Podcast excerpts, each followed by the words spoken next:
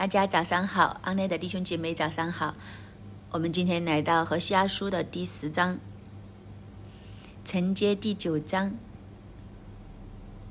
先知和神两个一来一往。然后第十章，神继续来说话，来回应先知，更加是回应以色列，宣告神的心意是怎样的。一到二节是一段，三到四节是一段，五到八节是一段，最后九到十五节是一段。几段的圣经，我们一起来看第一个大段落。一二节可以说是第十章的一个开场白，是神的一个开场白。以色列是茂盛的葡萄树，结果繁多，果子越多，就越增添祭坛。地土越肥美，就越造美丽的柱像。他们心怀二意，现今要定为有罪。耶和华必拆毁他们的祭坛，毁坏他们的柱像。这是一个宣告，也是一个判语。在神的眼中，以色列是茂盛的葡萄树，本来是很美好的。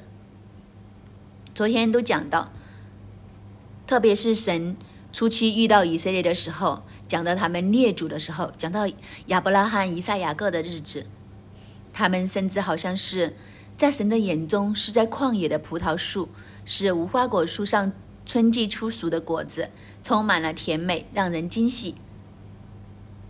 以色列本来是一个茂盛的葡萄树，应该是很美好的，而且结果繁多，不单只是葡萄树。而且是很多果实的葡萄树。如果你在中东，如果你在以色列，看见一棵这样的葡萄树结满果子的时候，你一定会非常的欢喜。如果是这么多果子的话，还是葡萄树有很多枝，天气很热的时候，水也很缺。如果有这么漂亮的葡萄树，充满了葡萄，又可以啊填饱肚子，又可以解渴，所以是非常美好的。但是随之果子越多，就越增添祭坛；土地越肥美，就越造美丽的柱像。这也是神的心情。既然神很爱以色列，栽种他们，让他们成为一棵美好的葡萄树。谁知道他们果子越多，越增添祭坛。神也祝福他们的土地，使他们的土地肥美。但是问题就是，土地越肥美，他们就越制造、铸造这些美丽的柱像。就是神越祝福他们，他们就越偏离神；神对他们越好，他们就呃走得越快。神将各样美好的事情给他们，他们越发财，他们就越归向神，归向世界，归向这些假神偶像。你说神可以怎样呢？原来我们越。发达，我们就越跟向世界；我们越发达，我们就越去拜马门、拜偶像，就是逼的神只能够做一件事情，就是让你不要发达了。原来你穷的时候你就进钱，你发达的时候你就不要神，那你叫神怎么选择呢？其实神是很丰盛的神，他很乐意祝福人，但是问题就是我们的心有问题，我们的心有问题，以至于。我们就越发达，我们就越远离神，所以神根本就没得选择。所以第二节就说他们心怀二意，现今要定为有罪，就是心怀二意的意思，就是他们对神不专一，他们又想要抓住神，但是又想要抓住世界，又想跟随神，但是又想有这些偶像给他们的祝福，这就是心怀二意，不得专一。整个和瞎书这样下来的时候，其实以色列人的问题和勾灭的问题是一模一样，就是他们对爱情上面不忠不专一，所以又想得这个，又想得那个，又想这样，又想这样，所以在神和偶像之间摇摆不定。但是这种的摇摆不定，时候到了，现今要定为有罪，就是神没有办法再容忍了。其实以色列人这一种的做法，可以说是。他们自毁自己的长城，他们将自己推向一个死地。他们这样的心怀二意的时候，以为就可以穿梭在神和偶像之间，两边的好处都要。就是想得很周到，就想着这样有其人之福，一边又有神，另外一边又有偶像，总之什么好处都要。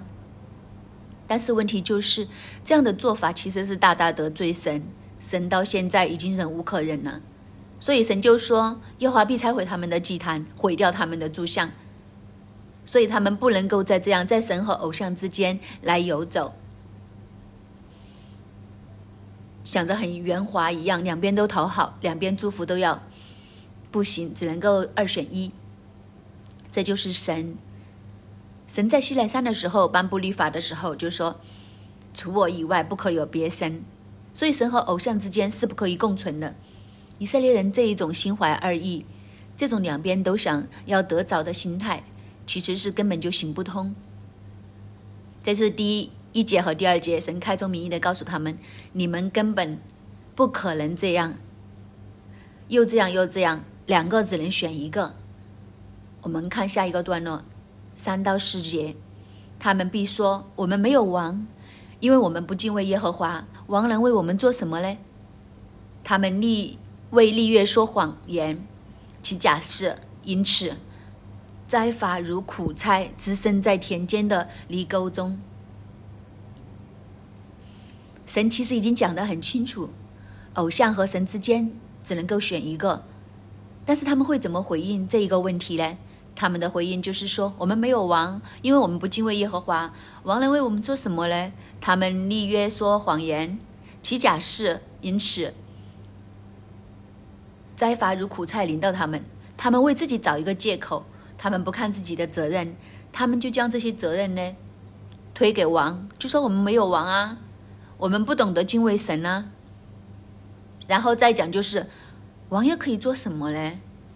这句话是什么意思呢？好像很深奥。其实这句话的意思就是将所有的责任都推卸，不关我事啊，是因为我们没有王啊。不过就算有王，王又可以做什么嘞？是因为我们不敬畏神啊？为什么我们不敬畏神呢？我们不懂啊。那为什么我们会不懂呢？那后面就省略了点点点。其实意思是什么呢？就是神你没有帮我呀。这就是以色列人的问题，他不会去反省自己的生命，他不去面对自己，反而将这些责任就推给人，推给王，到最后，甚至推给神。那你是神呢？我三心两意，我不专一，是你将我做成这样啊，不关我事啊，我天生就是这样三心两意的，贪心是你造成的呀。你照我就是这样，我就是贪心呢，那怎么样呢？就是有一些赖皮，就是我们不反省自己做的不好，然后我们就将责任推出去赖给别人。那有怎样的百姓，就有怎样的王，其实都是一他们的这些回应，这些的打法，其实就想封住神的口。不反省自己的生命，却将责任推出去，而且他们立约的时候说谎言起假誓。这个立约可能所指的就是他们立王的时候，他们立王的时候就跟王立约，其实所讲的都是谎言，起的是假誓。起什么誓呢？其实他们立王的时候，他们要起誓，就是要宣告对这个王的效忠，忠心于这个王。但是在神的眼中，这些全部是谎话。全部都是假事，他们根本就不会忠于他们的王，所以北国的列朝列王更替的非常的快，很很多的就是反上面一个杀了前面的王，自己起来做王，做了没有多久，然后下一个又起来，就是换王，好像换衣服一样的快，最短的好像只做了一天就没有了，就被杀。所以这些的民根本就对他们的王不忠，当然对他们的王不忠，背后对他们的神也是不忠，所以他们根本就没有一个守约的观念，他们所毁的约、所立的约只是谎言，他们所起的事只不过是一些假事，他们对神、对人、对王，他们所起的事、所讲的这些约。全部都是假的，全部都是骗人的。今天说我对你忠诚，但是一转过去就已经不忠。他们对神对王都是同一个态度，所以这些的责罚要临到他们，所以审判要来到。他们的灾罚如苦菜滋生在田间的犁沟中，所以这些东西是避开不了，要临到他们。我们再看下一段五到七五到八节，撒玛利亚的居民必因。伯亚门的流堵惊恐，崇拜流堵的民和喜爱流堵的祭司必因荣耀离开他，为他悲哀。人必将流堵带到亚述，当作礼物献给耶雷布王。以法莲必蒙羞，以色列必因自己的计谋惭愧。至于撒玛利亚，他的王必灭没，如水面的魔子一样。巴亚文的祭坛，就是以色列取罪的地方，必被毁灭。荆棘和棘藜必长在他们的祭坛上，他们必对大山说：“遮盖我们吧！”对小山说：“倒在我们身上。”神的审判要来了，神的审判要来到撒玛利亚和撒玛利亚的居民。为什么会这样呢？撒玛利亚和撒玛利亚的居民，他们的审判临到的时候，他们要因博亚文的流毒来惊恐。他们拜这些牛的时候，希望这些牛带给他们的是平安。希望这些牛带给他们的是国家的富庶和稳健，但是他们却会因白雅白雅文的流堵来惊恐。这些的流堵，这些的偶像，再不能将他们平安给他们。这些流堵，再不能让他们感觉他们的国家因为拜这些流堵就会强盛。相反，他们会因为这些流堵来惊恐。为什么叫？博雅文呢？其实博雅文这个原文的意思是罪恶之家，所指的是伯特利。本来这个地方叫伯特利，伯特利的地方是神的殿、天的门，但是现在在神的眼中，这个地方却叫做博雅文，就是罪恶之家，因为他们在这里拜流度，大大的得罪神，所以这个地方被称为博雅文的流毒，就是这个意思，就是犯罪之家的流毒。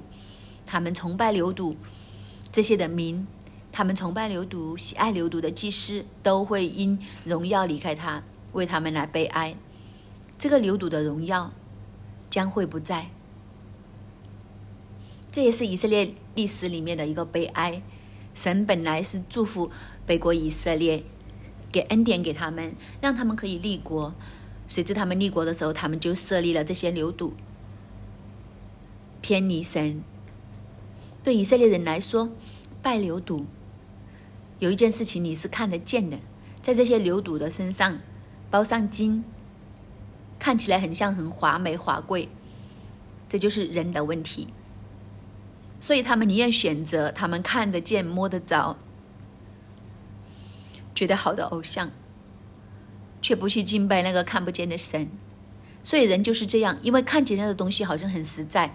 但是其实那个看不见的，才是更加实在、更加真实的那一个。但是人却是这样，我们的短视，我们的无知，我们就是喜欢这些悦人眼目的东西。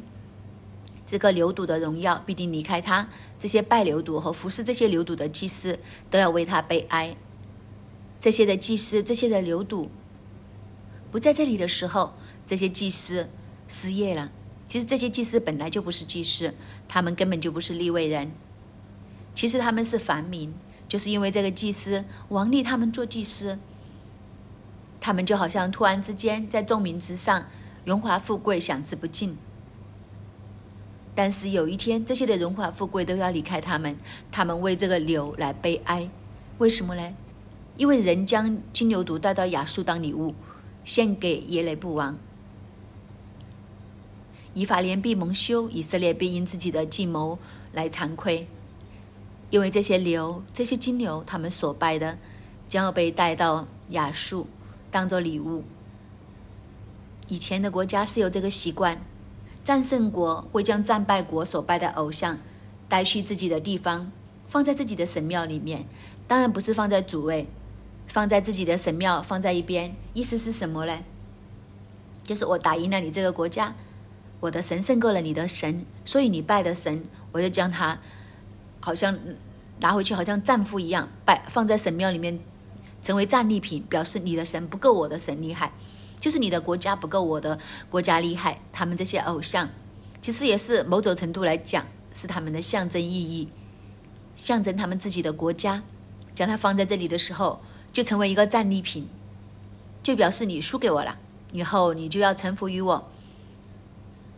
就是一个这样的意思，所以这些牛犊要当着礼物来送给亚述王，要献给耶雷布王，表示臣服。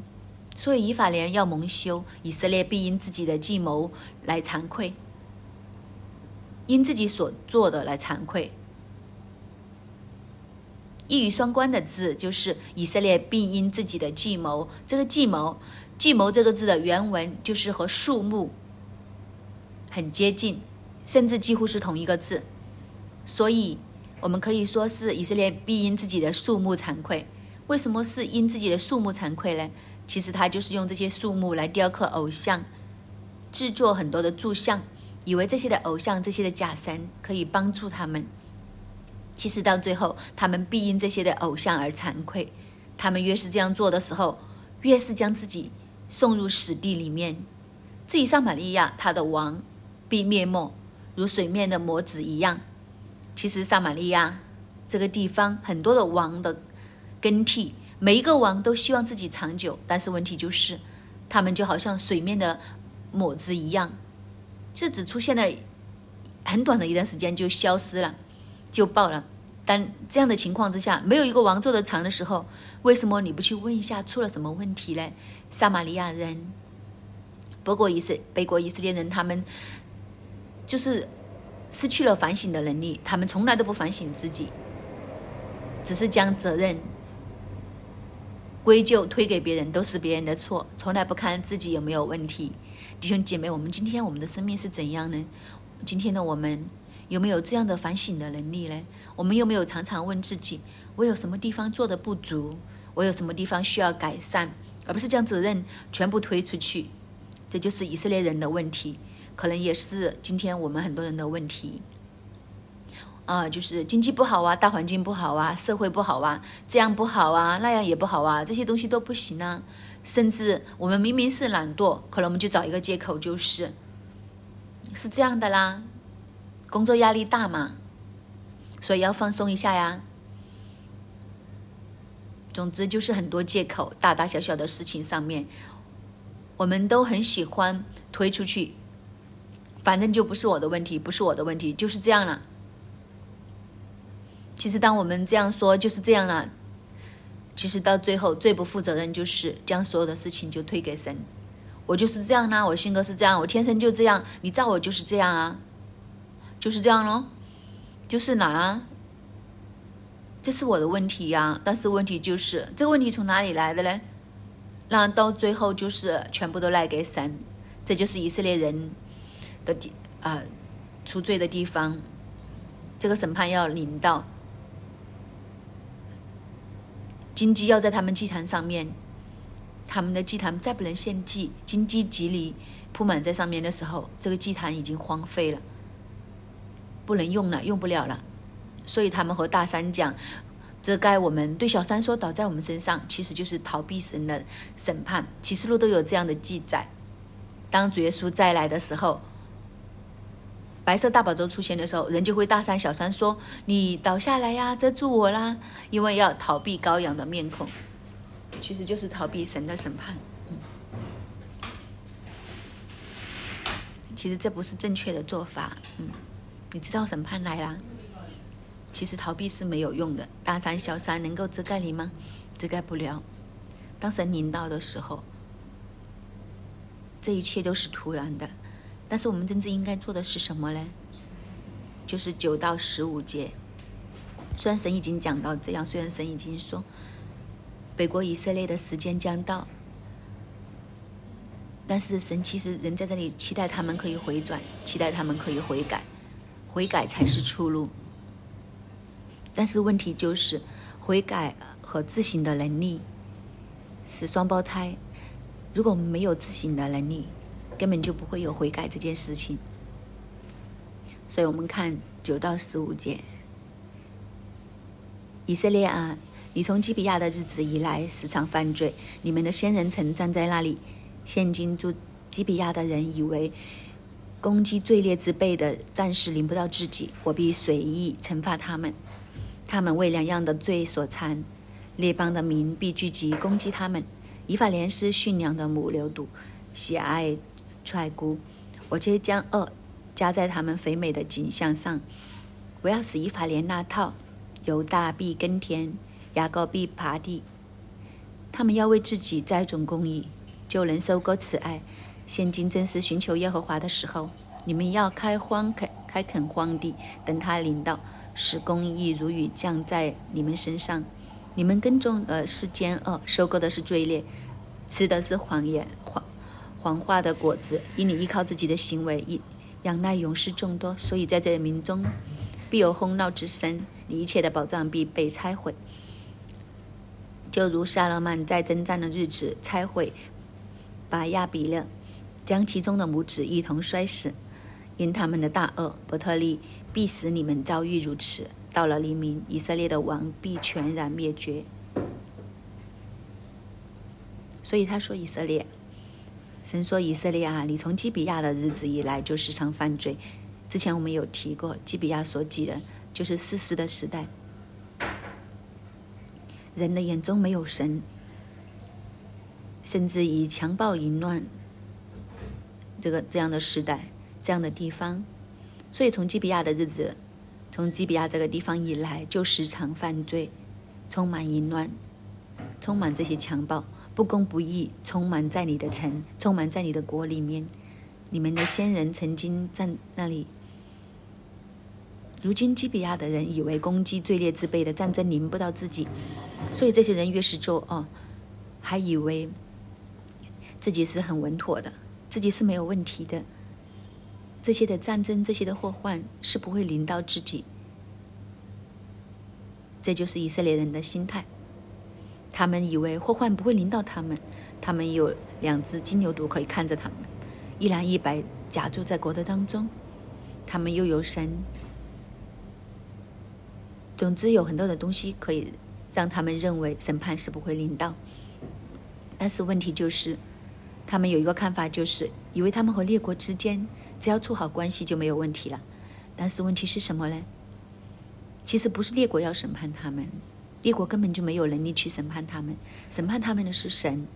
就是你搞不定神的话，你搞定谁都没有用；你搞得定神的话，你谁都不用搞。所以关键是在哪里呢？关键就是我们能不能搞定神，我们和神有没有好的关系？我们搞不定神，和谁都搞不定。我们和神搞不定的时候。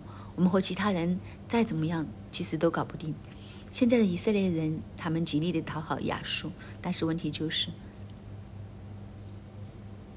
亚述就是将来要灭他国的人，就是你讨好亚述是没有用的，你怎样讨好，其实都讨好不了，因为问题就是你没有搞定背后的神，所以神的惩罚、神的审判要临到他们，列邦的民都要聚集来攻击他们。他们以为日子会安舒，其实恰恰就是相反。十一节特别讲到，以法莲是驯良的母牛犊，喜爱踹骨，我却将恶加在他肥美的景象上。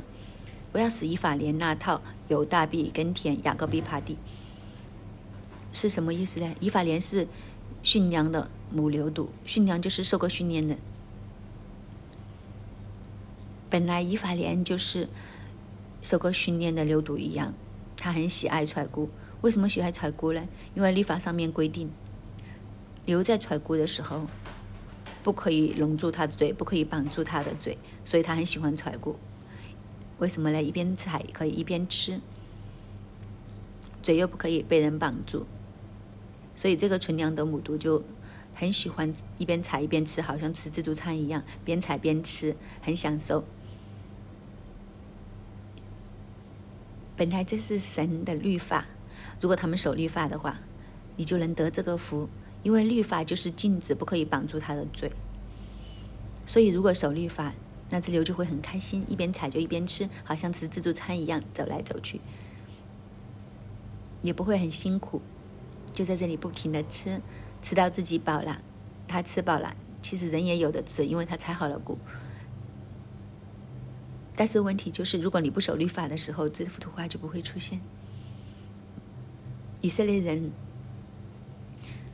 以法莲本来是一个这样的状态，但是神却要将恶加在他肥美的景象上，要使以法莲那套有大必耕田，雅各必耙地。这是什么意思呢？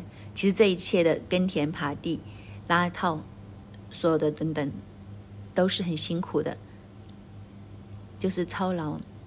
就是劳苦的事情，那是什么意思呢？劳苦做工其实是咒诅，汗流满面才得糊口，其实就是一个咒诅。本来他可以在律法之下享受自由，嗯，喜欢就吃，但是问题就是现在他们所收回来的却是咒诅，他们要劳苦做工，他们本来应该要做什么呢？就是十二节。其实你们要为自己栽种公益。如果你栽种的是公益，收的就是慈爱。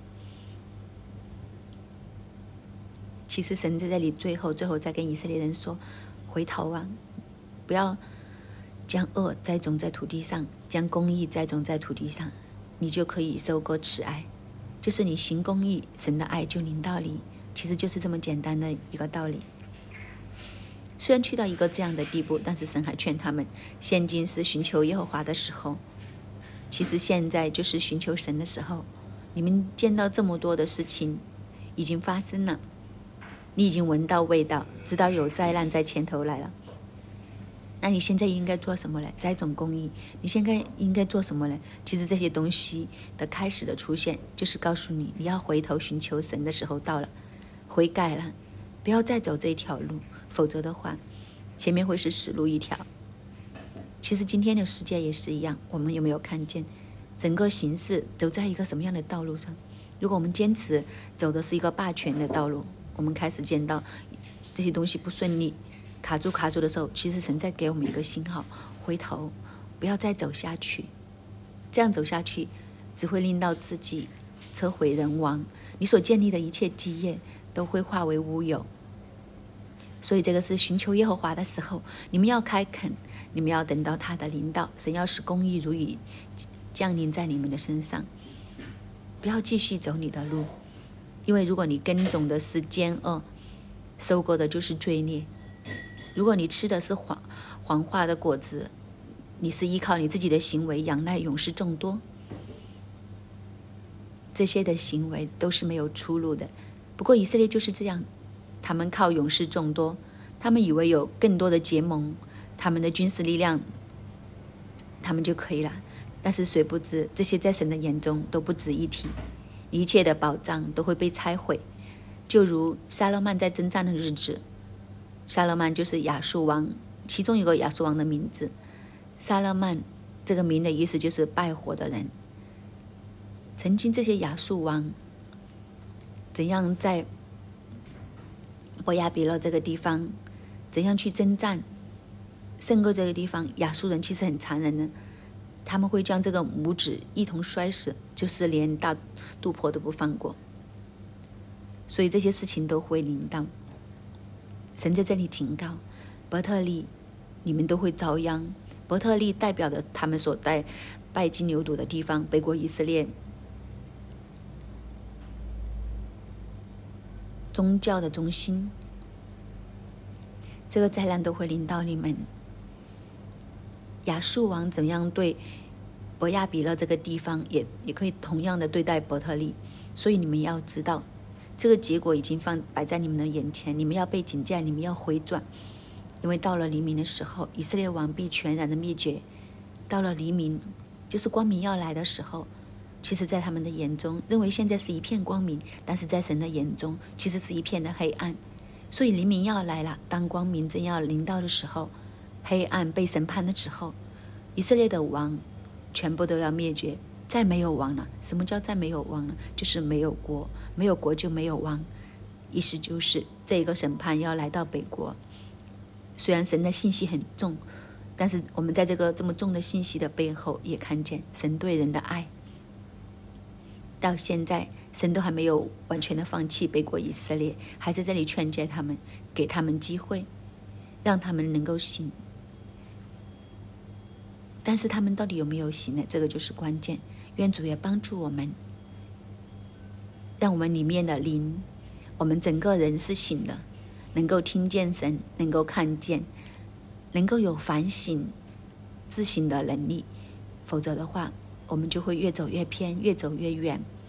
到最后，就变成堆积神的愤怒在我们的身上。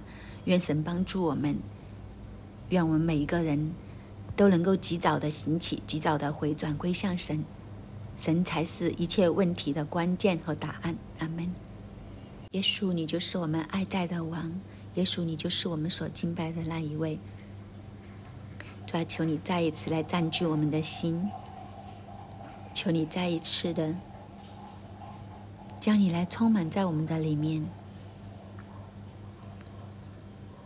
主啊！当我们今天再一次来读你的话语，当我们来读到和下书第十章的时候，主啊！你再一次来提醒我们，主啊！纵然你不断的祝福以色列，成为一个茂盛的葡萄树，结果繁多，但是当他们果子越多，他们却增添祭坛。当他们的土地越肥美，他们却为自己造更多美丽的柱像。主啊，求你今天再次来提醒我们，主啊，让我们不要成为心怀二意的人。主啊，你来帮助我们，单一的尊崇你，单一的来敬拜你。单一的来对准你，你才是我们唯一一位配得我们敬拜的神。主啊，我们再次要跟你说，主啊，你是我们生命里面的君王，你才是我们生命里面的君王。地上的政权不能够成为我们的保障，地上面的每一个君主。都不能够成为我们的依靠，好不好，弟兄姐妹？我们这一刻，我们就来开声来祷告，再一次邀请我们的耶稣基督成为我们生命里面的君王，再一次邀请耶稣基督成为我们生命里面唯一的主宰，帮助我们不心怀二意，帮助我们的眼目单单的在我们的神身上。就然这一位的神，好像在我们的眼不能看见，手不能摸到。但是求神再一次来帮助我们，坚定我们的心，单单的对准他，从世上所有物质界，从我们所有看得见的，以为很实在的，再一次的归荣耀给他，再一次的尊荣他，再一次的开声来跟他说。耶稣，我单单属于你。耶稣，我单单伏在你的权柄下面。耶稣，我单单顺服你。你是我生命的君主，你是我生命里面的君王。主，我们赞美你。主，我们我们赞美你。主啊，我们说，我们愿意你在我们的生命里面再一次掌权、坐席、做王。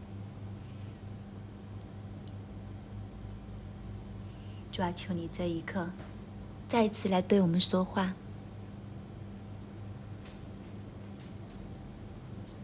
圣灵啊，愿我们听见你的声音。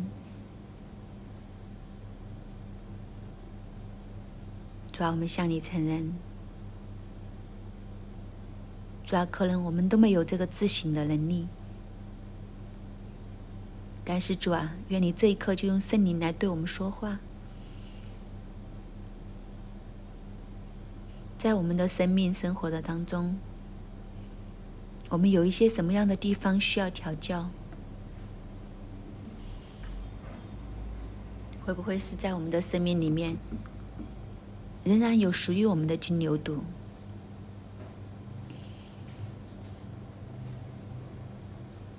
圣灵，求你这一刻来提醒我们，主啊，你提醒我们，有没有我们所追逐的？我们可想的、渴求的、等候的，其实是神你眼中的四金牛犊。主啊，你帮助我们，拿走我们一切的蒙蔽，帮助我们从仇敌里面的欺哄要走出来，帮助我们不要依靠地上的势力，不要依靠地上的才能。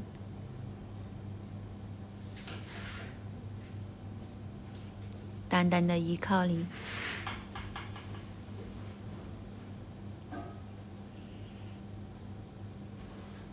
弟兄姐妹，愿我们这一刻，无论你在职场，好不好？我们都开始来祷告，再一次为你的工作完全的交给神。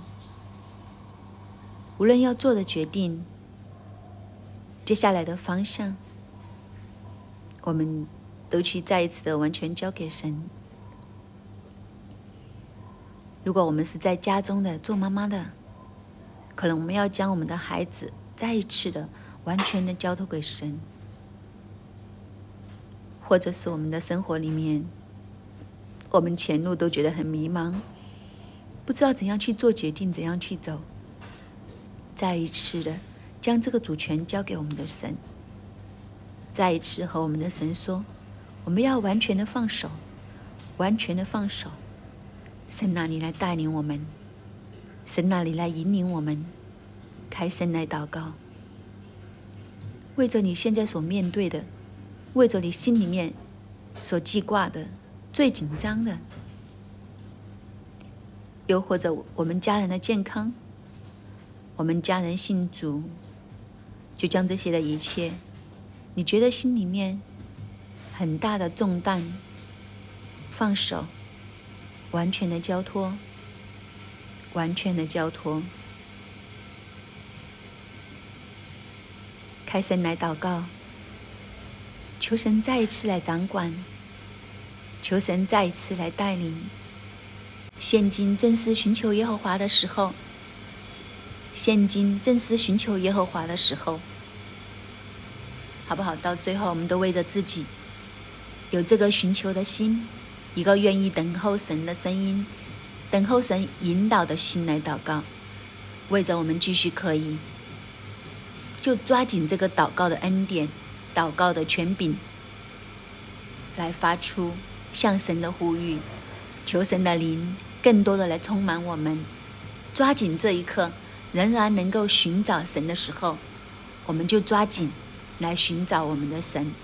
我们最后一起来为自己来祷告，有这一份祷告的生命，一份寻求神的生命来祷告。主，我们来到你的面前，主，我们感谢赞美你，主啊，因为你的意念是赐福的意念，主啊，你是那个乐意与我们同在，并且是祝福我们有余的神，主啊，愿你今天就继续来开我们属灵的眼睛。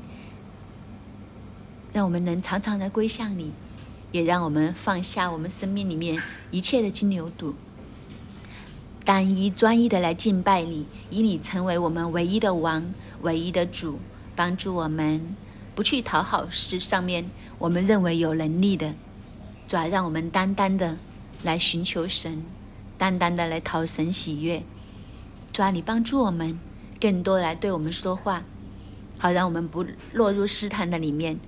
更多的对我们说话，好让我们不在自己的蒙蔽里面，注视在神你的身上，注视神你的作为，帮助我们更深的来认清神你是我们独一的神，认清神你是我们唯一的盼望和依靠。主，我们感谢赞美你，听我们的祷告，奉主耶稣的名，阿门。家书十章十二节，你们要为自己栽种公义。就能收割慈爱。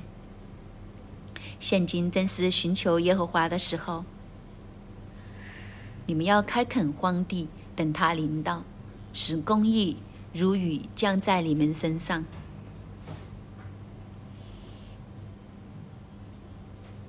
神奇，我们要为自己栽种公义，就能收割慈爱。公义就是行神要我们所行的事情。当我们能够将神的道栽种在我们里面的时候，神的慈爱必临到我们。现今正是寻求耶和华的时候，我们要起来为世界祷告。世界的局势动荡，但是这个真正是回转、寻求耶和华的时候。我们要开垦荒地，这个荒地就是我们的心田。我们要开垦我们的心田，除去杂草，拿走石头，除去荆棘，让我们的心田成为好土。也知道神的道可以栽种在当中，神要让公义降临在我们身上，让白骨发芽，让我们的心结出生命树的果子。我们为我们自己的生命来祷告，森林求你帮助我们，让我们的眼目是打开的，让我们能够好好耕种我们的心田，主要开垦它，让它不是荒地。主要求你的森林帮助我们，凡是我们里面除去我们一切的石头，除去我们里里面一切的荆棘，一切世界的思虑，一切世界的东西，都从我们的心田里面完全的来拔走。主要你教导我们。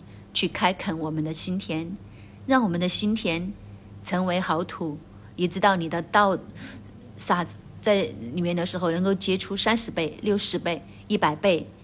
主啊，你将这样的收成、这样的成长放在我们的里面，你改变我们的心，让它不再是荒地，乃是成为良田。主啊，也求你都按时赐下你的春雨、秋雨，赐下你公益的雨。来滋润我们的心，也知道我们的心田可以长出，可以有收成，可以满有仁义、喜乐、和平的果子在我们的生命当中。主啊，你帮助我们，让我们可以急速的悔改，急速的回转，一直到你的恩典更深的临到我们当中。主，我们感谢你，听我们的祷告，奉耶稣基督的名，阿门。感谢主，我们今天的晨祷就到这里。愿主祝福大家。